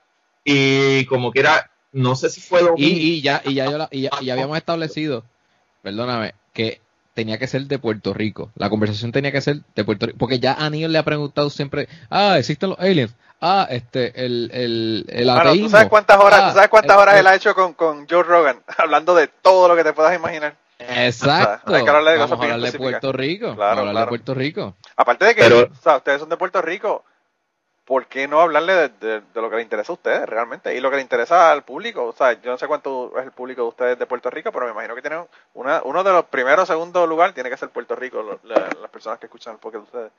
So, sí. es importante hablar de eso. Sí, por eso, eh, eso que está diciendo Agustín, eh, la preparación fue, nosotros dijimos, vamos a, vamos a enfocar esto y Agustín me trajo esa lista de preguntas que fueron súper buenas. Eh, y, de ahí partimos, después empezamos a través de los días a, reformularlas y todo, decimos, dijimos, mira, fíjate, quizás como Neil deGrasse es una persona que se explica tan bien, es posible que estas otras tres las contestes de, de, una, de hacerle esta pregunta.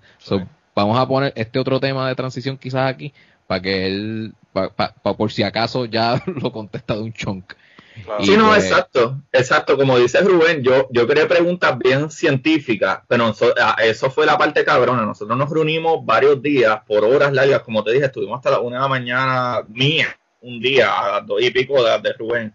Eh, porque obviamente nosotros este, rompimos esas preguntas y metimos cosas y las exploramos, y hicimos un trabajo cabrón en esa pendejada. Y, ¿sabes? Cuando nosotros llegamos al día de la entrevista, nosotros teníamos tanto overthinking de la, de la entrevista que no podía salir mal, pienso yo, porque en verdad trabajamos con cojones. Por eso es que incluso yo le he comentado a Rubén, yo le he comentado a Rubén, cabrón, a quien no le guste que se joda. ¿Sabe? Quien no le importa el tema, que se joda. Porque en verdad yo sé que hemos trabajado súper duro con cojones. Cuando tú ves en la entrevista que más de una vez él dice, wow, thank you, thank you, thank you, que, que, me recordaron esta, ah, wow, wow, gracias que me volviste a recordar, que en un momento él dice, damn, guys, damn guys, you're good. Loco, porque nosotros metimos fotos pensando en qué podíamos haber hablado, metimos fotos en qué carajo le iba a explicar, metimos fotos en que oh, eh, eh, yo sé de, cómo funciona la fucking radiación, so, ok, mira, vamos a necesitar esto, porque si queremos explicar cómo funciona el radiotelescopio, tenemos que entender cómo carajo funciona la ciencia detrás de eso. ¿Sabes? Fue un proceso, cabrón. Rubén fue súper, súper importante en, eh, eh, eh, él es tan duro, mano. Rubén está tan cabrón, mano. Y de verdad que yo tengo una suerte cabrona de que trabajamos juntos. Que, mano, yo decía algo y Rubén ya lo tenía. A veces, mano, no, ya yo tengo esta foto, ya yo tengo estos videos, ya yo tengo. Yo decía, Diablo, lo, que, lo que pasa es que, cabrón, yo soy un comunicador, yo no soy un experto en la materia. So, yo tengo que ir a, a las fuentes que saben del tema. So, yo fui a donde periodistas que han hablado del tema, fui hasta la raíz en donde hablamos con Wilber Ruperto, que es un, eh, eh, él era un exalumno que hizo práctica en el Observatorio de Arecibo, que él nos dio de las informaciones más cabronas que pudimos tener para poder hablar con seguridad. So, la etapa de preproducción es bien importante.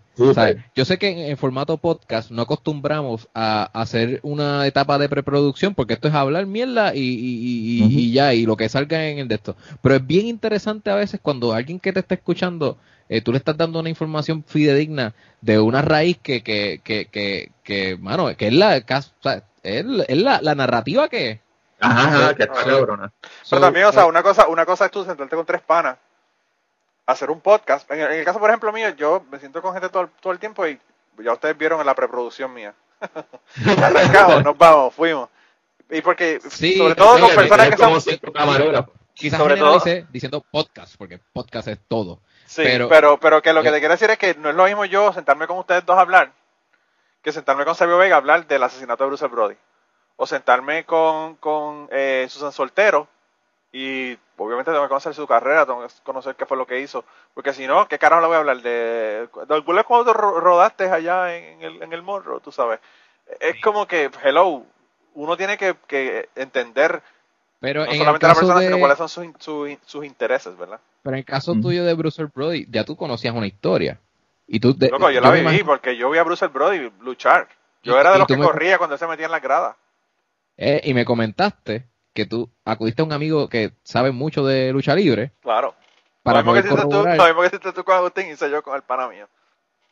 Ajá. Pues, pues, eso es preproducción, eso es asegurarte de, que, de que no te vas a ir por una tangente y tampoco decirle a Sabio preguntas que quizás tu pana te pudo haber contestado, porque tú quieres, quieres preguntarle a Sabio lo que tu pana no sabe. Bueno, y la, y la otra cosa, la otra cosa también, o sea, es que tú sabes la cantidad de entrevistas que da Neil deGrasse Tyson y de esas entrevistas que él da, tiene que haber mil preguntas que todo el mundo siempre le hace. Y llega un momento que Neil deGrasse Tyson no le importa una puñeta contestar esa pregunta, porque si tú la le pones en Google esa pregunta, Neil deGrasse Tyson, te sale la contestación. Él quiere que le hagan preguntas que no le han hecho, obviamente para hablar de cosas relacionadas obviamente a lo que él está, a lo, que él trabaja, pero cosas que no le hayan preguntado antes. A mí, a mí se me salió lo de fan pero también teníamos que aguantar eh, ese hecho de que somos fan y queremos que, ah, repíteme el beat del ateísmo, ah, repíteme el beat de... Sí, sí, sí.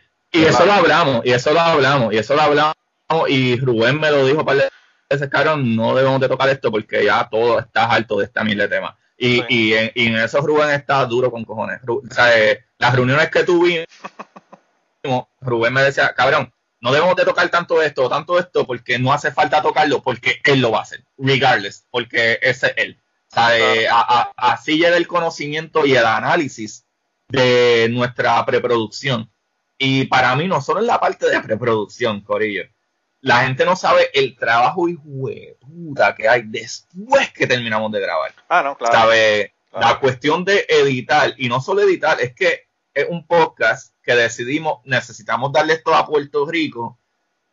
Como, ¿sabe? Muchos puertorriqueños hablan eh, eh, inglés, pero, loco, la idea de que, ah, mano, hay que meterle a subtítulos no es como que eh, tú pones el, audio en algún lado y te lo traduce.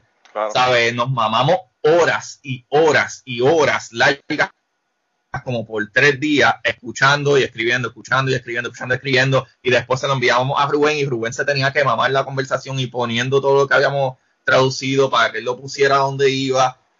Mano, es, un trabajo bastante cabrón. El, propósito de traducirlo era, como dice Agustín, para que en Puerto Rico quienes no entienden inglés puedan entenderlo, pero no tan solo para los que no entienden inglés, porque hay quienes saben inglés, pero estamos hablando también de ciencia y astronomía. Hay que, hay que, es difícil también grasp it, aunque tú sepas inglés. Es una traducción, eh, pero es una traducción técnica. Con términos y cosas que la gente a veces no entiende. Tenemos ahora un grado asociado en de traducción. yo, eh, yo, tuve a, a, una, a una atea bastante famosa, ¿verdad? Se llama Greta Cristina. Y Greta Cristina tiene un montón de libros y eso. Y es un libro de que se llama Why Are Atheists So Angry? Porque los ateos siempre están molestos, encojonados, ¿verdad? Sí, y entonces yo le dije a, yo quería que ella viniera a hablarme del libro. Y yo hablé con ella dos horas. Lo dividí en dos partes, porque eran demasiado... El lema, ¿verdad? El, que, que yo sé en el podcast aterrizar es tu podcast ateo en español. Y obviamente ella no habla español, ella, me hizo la entrevista en inglés. Y entonces yo lo que hice fue que me senté y traduje todo y le puse un transcript en el, en el blog de todo lo que hablamos, ¿verdad? Y una cosa es tú traducir un documento de, de inglés a español y otra cosa es tú traducir lo que una persona te está diciendo La idea, ajá. Sí, la idea. La persona te dice, eh, sí, porque ah, eso por ejemplo es, ah, tú no lo vas a traducir. Hay, hay veces que te empieza con una, una frase, pero se da cuenta que tiene que explicar algo, para esa frase, va atrás, explica, entonces eso lo tienes que, quitar y arreglarlo. O sea, fue un trabajo tan y tan fucking difícil tan y tan fucking difícil. Ah, yo te admiro, a mitad, a mi, yo tenía como 10 páginas ya. Y como a mitad de traducción, yo hablé con Blanca, que también está en el podcast, en el podcast, y ella es traductora profesional. Le dije, Blanca, please, ¿me puedes traducir la otra mm. mitad de este podcast? Porque de verdad que yo no voy a poder terminarlo, para poder hacerlo. Bueno, yo le tengo que dar charo a mi esposa por eso también. Mi esposa se jodió. Entre nuestras parejas eh, nos, nos, conectamos y vimos la entrevista. Y al final, la esposa de Agustín dijo, miren, este, Rubén, yo te ayudo a, traducirlo porque este, está fuerte. Entonces, eh, ella tradujo unos 20 minutos un día. Después yo dije, ah, pues yo continúo esos 20 minutos y donde me quede, pues tú continúas más adelante. Y eso, pues, eh, pues esa fue la dinámica. Como que tú te repartes. Este y traducías 20 minutos y tenías dos párrafos y tú como que puñeta un minuto 27 segundos y llevo 20 minutos en esta mierda. Hacho, no te creas, fueron, fueron como 20 páginas, ¿verdad? Fueron como 20 páginas de traducción. Nosotros tenemos literalmente, nosotros tenemos el transcript completo, bien cabrón. ya, podemos hacer un ebook. Podemos hacer un ebook de, esta conversación. Yo por eso la, el, al chico de Crime, pues yo le digo, mano, de verdad que tú te mereces el Patreon, cabrón, porque nada más, todo lo que te escribe, él dice que escribe de 3.000 a 5.000 palabras para cada episodio todas las semanas. Armando es un duro. Armando es un y, duro. Y yo digo, uff, uff, sí, mira, mira, mira eso. Diablo. Sí, hay un montón de. Yo escribo todo lo que aprendo. Eh, estos son capítulos completos. La gente no está viendo después el sonido, pero estos son capítulos completos de información que eh, yo busco. Sí, la, disciplina de sentarse a escribir, yo la miro. Yo no tengo toda, yo me sentaba a escribir mis rutinas de stand-up, pero no, yo no era, yo no, nunca he sido tan, este, eh, disciplinado para sentarme a escribir. Sí. Es, sí, escribir, escribir, es difícil. Yo tenía un blog y escribía y era disciplinado con la cuestión de escribir en el blog y eso, pero una cosa es eso y otra cosa es tú a traducir o hacer una tesis o whatever. O sea, de, verdad lo que dice Manolo que él está escribiendo no es fácil escribir y luego no es nada de fácil escribir, definitivamente.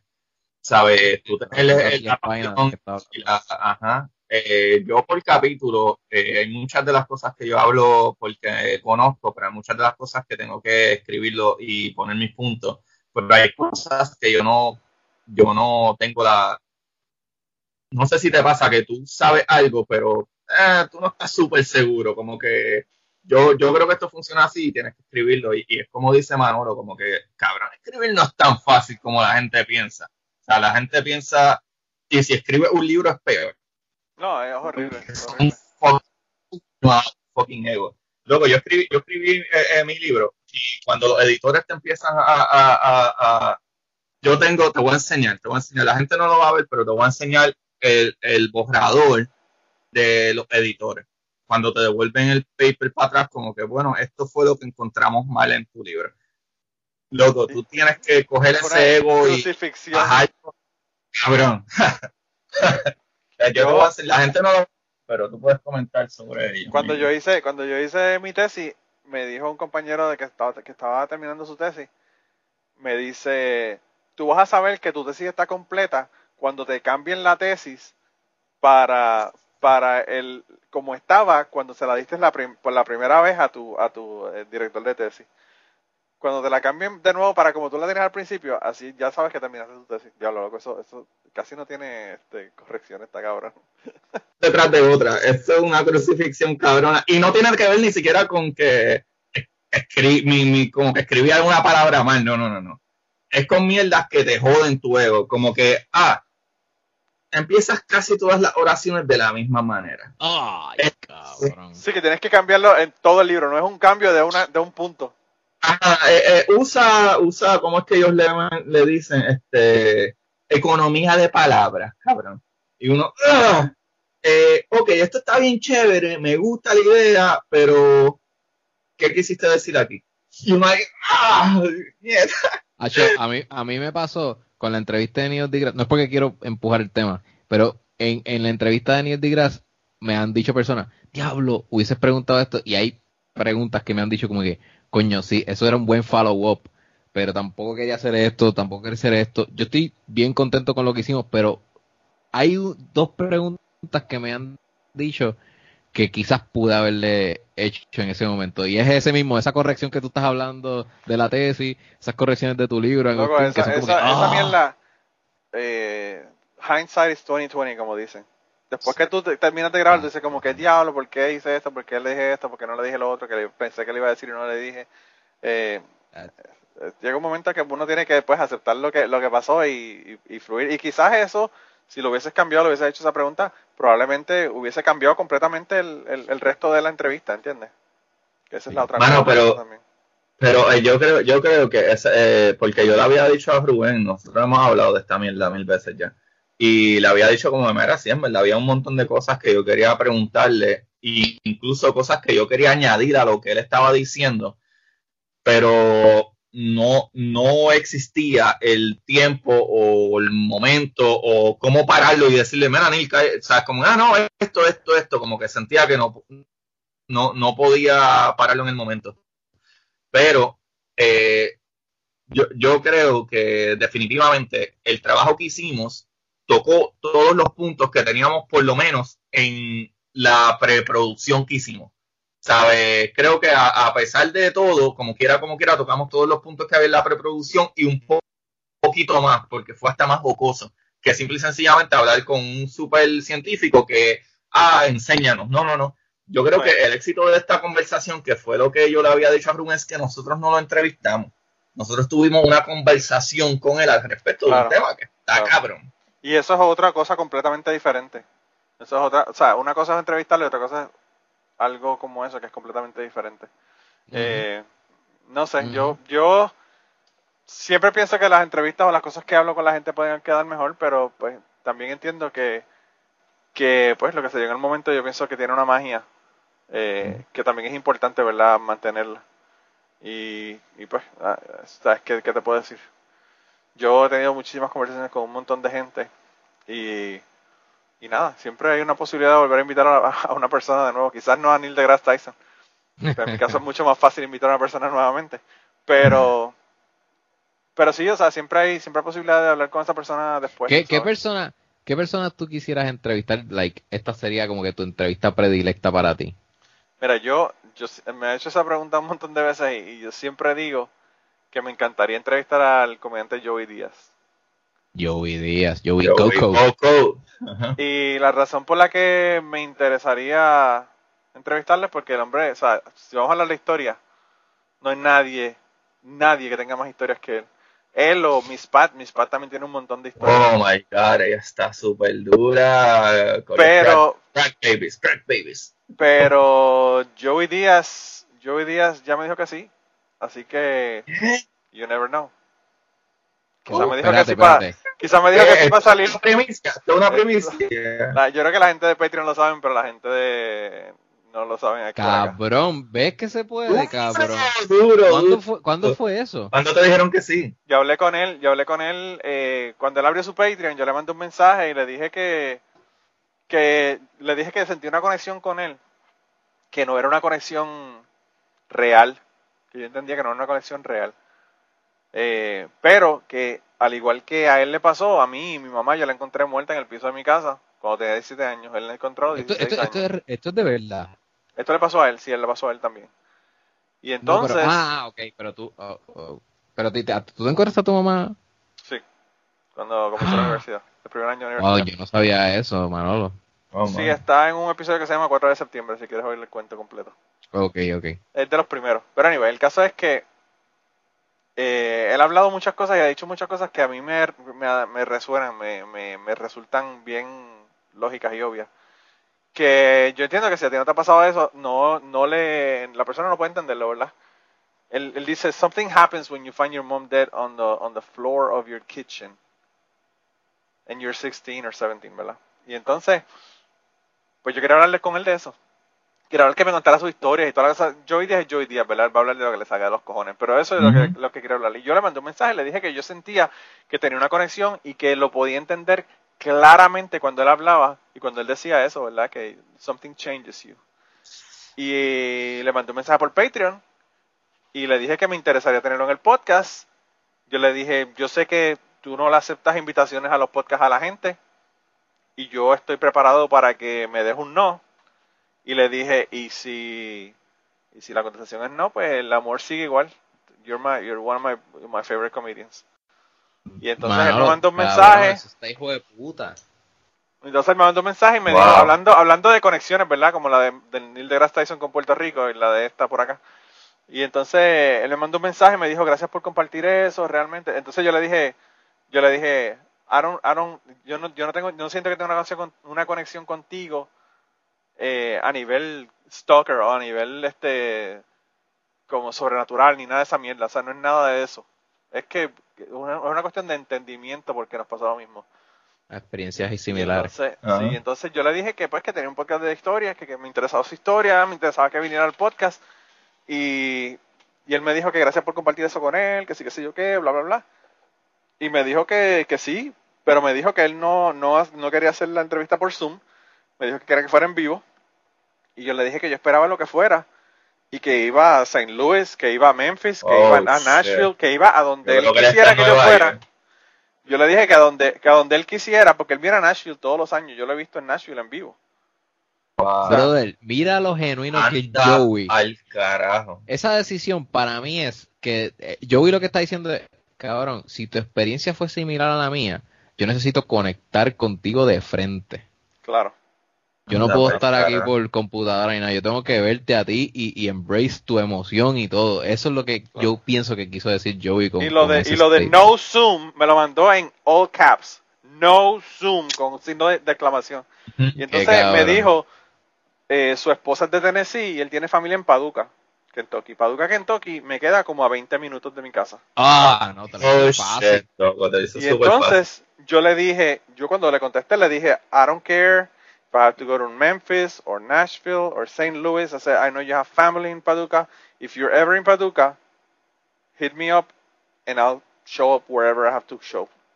Y entonces él me dijo que él me dijo que venía para Paducah en noviembre pasado. Eh, que no se dio, by the way, no vino por la cuestión del COVID y toda la mierda. Me, imagino que en ese momento él pensaba quizás el COVID va a estar mejor y voy a poder ir a visitar a la familia, pero no vino a, Paducah. Pero tan pronto yo que... Noviembre, perdón, perdón, perdón que te interrumpa. Bueno, noviembre como que a month ago. Sí, hace un mes atrás. Okay. Eh, pero yo sé que no fue porque yo lo estoy siguiendo, yo, yo estoy en su Patreon y yo sé que él está, él está eh, haciendo los, los posts y los videos y las mierdas en su casa. él no, él no ha viajado por la cuestión de lo del COVID. Y no le he molestado más. Lo que estoy esperando es que él diga, I'm going to be in Nashville in February o a March or whatever, para decirle, Joey, ya vi que vas a estar en Nashville o que vas a estar aquí o vas a estar acá o en Louisville o en donde carajo sea, para yo coger mi equipo de grabación y caerle. Wow, cabrón, qué grande. Pero él me dijo que sí, o sea, él me dijo que sí. Eso va a pasar, eso va a pasar, eso va a pasar. Vamos a ver qué pasa. Yo, por eso no, lo había dicho porque pues, no, no quiero subir expectativas de que después no ocurran, pero, pero pues a ver qué pasa. No, pero creo que lo de Neil fue como que un preámbulo para hablar de tu experiencia también con lo de Joey, porque esa es tu la persona que tú con tú quieres hablar realmente. Está bien cabrón. pero, sí, no, no, pero, Jamás pensé que me iba a decir eso. Esto es como una super especial, cara. Súper duro, pero, pero entiendo también por qué probablemente no lo has dicho, porque yo he tenido gente, científicos, que me han dicho que sí, y incluso científicos que son panas, por ponerlo así, y, psicólogos y whatever, y ah, sí, sí, vamos, va. gente que yo comparto como que día a día, y no he terminado grabando con ellos después de que, o sea, es como que yo no menciono nunca gente que yo espero hablar con ellos. Claro. Pero menciono gente que es como, con este tipo yo jangueo, con este tipo yo huevo. Se supone que no es un, no es un, ok, ok, no tengo tiempo. ¿Sabes? y me ha pasado un montón de veces. Ajá, me ha pasado un montón de veces. Eso es como que te entiendo, como que, en verdad yo estaba pichándola a esto, cuando pasara, pasara. Pero, o sea, te entiendo, te entiendo. y yo estoy en, el misma, en la misma mentalidad con Joey. Si nunca se da, nunca se da. Y, yo, y por eso yo le dije, o sea, yo le dije, te estoy diciendo esto para que lo sepas. Y si no quieres, pues yo lo he escuchado mil veces en decir en su podcast que él lo llama miles de personas para, para hablar con él en su podcast. Y entonces él dice, y después tú vas y la persona tiene dos mil, dos mil downloads y tú, ¿para qué carajo tú vas a ir allá? Que sí, que sí, ok, y se ponen a hablar mierda y no tienen nada de qué hablar. Yo sé que yo tengo de qué hablar con él. Y... Bueno, para que la gente tenga un poquito de contexto, no, nosotros llevamos grabando probablemente una hora y veinte minutos, una hora y media, y nosotros llevamos o sea, tuvimos que pichar y parar porque estábamos hablando con cojones antes de empezar a grabar. Sí. Hay, conversación. Así que veremos a ver qué pasa, no sé. Yo creo que con eso lo podemos dejar en el día, ya que estamos hablando de que llevamos una hora y media. podemos dejarlo. Eh, díganle a la gente dónde los consiguen, dónde los consiguen los podcasts, dónde consiguen la entrevista de Neil eh, y todos los detalles para que, de todos modos, obviamente van a estar en la descripción del episodio, pero para que ustedes le cuenten por si acaso no tienen dónde dónde verlo. Por si no leen, por si no leen, porque eso pasa. Bueno, hay, gente que no lee también, claro. Eh, a mí me pueden conseguir en Instagram como Rubén underscore Ahmed, eso se escribe A-H-M-E-D. En Twitter, Rob underscore Tower, Facebook, fuck Facebook in the face. Eh, la entrevista de Neil deGrasse está en mi canal de YouTube como Rubén Ahmed, Rubén A-H-M-E-D. Eh, y como fue una colaboración, pues el video está en en YouTube, eh, como en mi canal de Rubén Ahmed, y en formato audio está en Curiosidad Científica con Agustín. Agustín, cuenta ahí tus redes. Pues nada, como dijo Rubén, Curiosidad Científica Podcast en Instagram y Twitter. Este, y pues nada, mi podcast, Curiosidad Científica, que está en todas las plataformas de podcast. Y pueden conseguir mi libro, que es Curiosidad Científica del Universo en Arroz con Habichuela en Amazon y muchas gracias y un honor de estar aquí con Manolo. gracias Manolo por el tiempo. Sí, estoy pompeado de que estoy aquí. Cucubano Podcast es un muy buen podcast con unas conversaciones bien interesantes. No es, es bien atípico y para mí atípico es una muy buena eh, palabra para describir algo que está cool. So, uh, Cucubano tiene conversaciones que a mí me interesan. Y no te voy a decir que he escuchado 200 y pico, pero por lo menos. Pues imagina que vas a escuchar ahora por lo menos el de 4 de septiembre, por lo menos ese lo vaya a escuchar. El de, eh, el de 4 de septiembre obligado. Y el de Joey cuando salga, eso es. de mi Hombre, está brutal. No, de verdad que gracias a ustedes, porque eh, me encanta cuando hay bien, es bien fácil eh, llamar a la gente que diga, ah, grabamos mañana, boom, y grabamos. Así que yo espero que a la gente le haya gustado. Vayan allá, suscríbanse. Vean, vean la entrevista de Neil deGrasse Tyson, gente. Yo sé que ustedes pueden pensar, no, la ciencia, mierda. Neil deGrasse Tyson está cabrón. Así que vayan allá y véanlo. Y ya saben que, que no hay problema, porque lo voy a entender como quiera. Se, jodieron ahí haciendo subtítulos para que ustedes, por si acaso no entienden el inglés. Así que eh, con eso entonces lo dejamos en el día de hoy. Espero que, que hayamos comenzado el año como ustedes quieren que comencemos y y oren, oren para que yo tenga yo hoy día en el podcast. Que los cielos. Qué cínico. Tengo que terminar con la blasfemia, tengo que terminar con la blasfemia para que la gente deje de escucharme, pero, pero al final ya cuando se acabó esto. ¿Sabes lo que va a hacer Dios contigo? Te va a matar a Joey Díaz de un ataque al corazón. Chacho, ese cabrón con tanta cocaína que se metió, yo no lo dudo, eso puede pasar mañana. Eso puede pasar mañana, loco. Chequeate a la hora, por si acaso, chequeate a la hora, por si acaso no salió la noticia ya. Que lo encontraron. Rip, ¿qué es esto? Sí, eh, eh, es la noticia que lo encontraron hace tres días, que llevaba muerto ahí, jodido, No, no, esta mañana me dijo, me dijo, me dijo, grab your balls, it's Tuesday, motherfucker. Okay. Eso lo comando un mensaje de inspiracional todas las mañanas, como de minuto y medio, diciéndote que, que eches para adelante y que te agarre la bola y sigas caminando. No, no, no, no voy a extender tu podcast, pero en otra ocasión quizás, off the record, hablamos de la cancelación que le hicieron a Joey Díaz, que la que ah, trataron de hacerle. Que eso fue una campaña. Él habló de eso, él habló de eso en el Patreon, él habló de eso en el Patreon, él dijo que él no tiene nada, que, que, le van a cancelar si él no tiene nada realmente. Tiene 11.000 mil 11 mil personas en su Patreon, que ya no tiene ni que hacer comedia, cabrón. Ese tipo no tiene ni que salir de su casa. Ni que salir Él no tiene que hacer comedia, cabrón. Sí. Y él lo puso a un dólar al principio y consiguió como 12 mil personas. Eh, y puede que la mayor parte estén en un dólar, pero yo lo subí a 5 dólares, así que yo creo que yo no soy el único. Así que, porque el, Patreon lo obligó a poner como que el niveles, ¿verdad? No querían que se supera todo un dólar, ¿verdad? Pero bueno, pero sí, no, el tipo, el tipo está bajando un billete, un billete cabrón. Y aparte de que él comentó en Patreon de que el mudarse de California para New Jersey resultó en 3.800 dólares menos de renta mensuales. Wow, es que California está crazy, mano, por eso es que todo el mundo se está yendo.